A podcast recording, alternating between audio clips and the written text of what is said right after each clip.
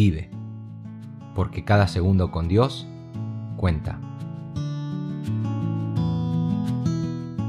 Soy Raúl Abraham y me alegra saber que estás ahí. En el día de hoy, nuestro podcast número 26. Un poco de religión. Disney en la casa de Dios. Donde abundan los sueños, también abundan las vanidades y las muchas palabras. Mas tú teme a Dios. Eclesiastés capítulo 5 versículo 7. Leí una vez por ahí que la ambición está hecha del mismo material con el que se tejen los sueños. Es una actitud que nos impulsa a fijarnos metas que nos ilusionan y retos que a priori parecen imposibles de alcanzar. Es un poderoso motor que desafía la lógica y la razón. Quienes se atreven a darle rienda suelta son capaces de cambiar su realidad y sus circunstancias. Sin embargo, pocas veces nos detenemos a pensar en la otra cara, la oscura, ya que sus efectos secundarios son tan dañinos que en su gran mayoría se termina cruzando la fina línea que la separa de la codicia. Quienes viven bajo su sombra terminan por traicionar sus valores y principios en su afán por lograr las metas que se han marcado. Así, dejan a un lado la integridad, la honestidad, la generosidad y el altruismo en beneficio de su propio interés. Tal actitud tarde o temprano termina por pasarles factura, y a todos a quienes se relacionan con ellos también. Como dijo alguien, un hombre no es desdichado a causa de la ambición, sino porque ésta lo devora. Y como es de suponer, nuestro viejo amigo una vez más no será la excepción a la regla. Fue ese deseo desenfrenado el que lo impulsó a procurar entender los misterios del soberano, llenar su vacío interior con placeres temporales y aún como describe en esta sección, encontrar respuestas en la única religión monoteísta que existía entonces. Pero nunca imaginó que esta mezcla de codicia y de sueños de grandeza lo encontraría también ni más ni menos que en la casa de Dios. Qué frustrante. Según el escritor irlandés Oscar Wilde, la ambición es el último refugio del fracaso. Y hasta aquí llegó nuestro querido amigo, al transitar por los primeros cinco capítulos de este su libro.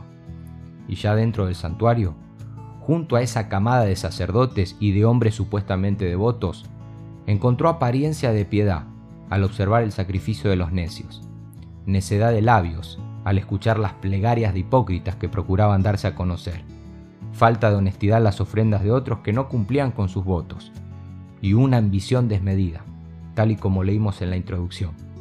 Hablar no cuesta nada, es como soñar despierto y tantas otras actividades inútiles, según la nueva traducción viviente. Y a pesar de que un estudio del Instituto Tecnológico de Georgia concluye que soñar despierto es señal de inteligencia y creatividad, para Salomón no es otra cosa que un absurdo más en su larga lista aquí debajo del sol. Ahora la pregunta es, ¿cómo llegan estas pesadillas y palabrerías, tal y como traduce este versículo 7 la nueva versión internacional, a la casa de Dios? Creo que la responsabilidad recae sobre más de uno, pero en concreto en predicadores motivacionales que encuentran un auditorio con corazones sedientos de vanidad y ajenos al temor de Dios, pulpiteros, como le llamaría el doctor Martin Lloyd Jones, que han confundido la gran comisión con la gran ambición el santo temor con la falsa sumisión o devoción. De esta manera, se valen de frases hechas que apuntan al comezón de oír. Si lo podés soñar, lo podés lograr, decía Disney. Hermoso, dulce, pero sin fundamento bíblico alguno y hasta peligroso según por donde lo mires, ya que en el final del verdadero discurso no hay sueños, sino hechos y un único protagonista. Teme a Dios y guarda sus mandamientos, porque esto es el todo del hombre. Capítulo 12, versículo 13. Y es justamente con esta declaración con la que el predicador cierra también esta mini sección. Mas tú, teme a Dios, nos exhorta al final de este versículo 7. A diferencia del temor visto en el capítulo 3, donde nos guiaba a admirar la providencia divina, en esta ocasión apunta un temor santo, puro y reverente. En palabras del rey David, el temor de Jehová es limpio, que permanece para siempre. Salmo 19.9. Se refiere a un fuego interior que nos persuade a aborrecer lo que Dios odia y amar lo que Él aprueba.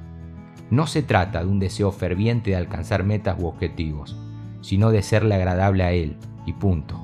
Un temor que nos hace ver insignificantes, vulnerables, torpes, que produce un ay de mí que soy muerto, porque siendo hombre inmundo de labios y habitando en medio de pueblo que tiene labios inmundo, han visto mis ojos al rey.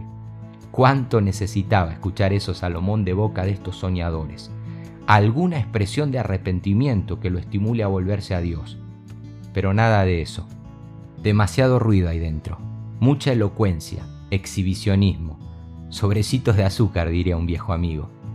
Eclesiastés no nos muestra cuándo y cómo Salomón recuperó ese temor con el que concluye este diario, pero al parecer no fue en la casa de Dios donde lo encontró. Fuerte y triste a la vez. Que Dios nos enseñe a usar su casa como Él le agrada. A fin de cuenta, somos meros mayordomos a los que se les ha delegado la tarea de administrar bien asuntos de suprema importancia.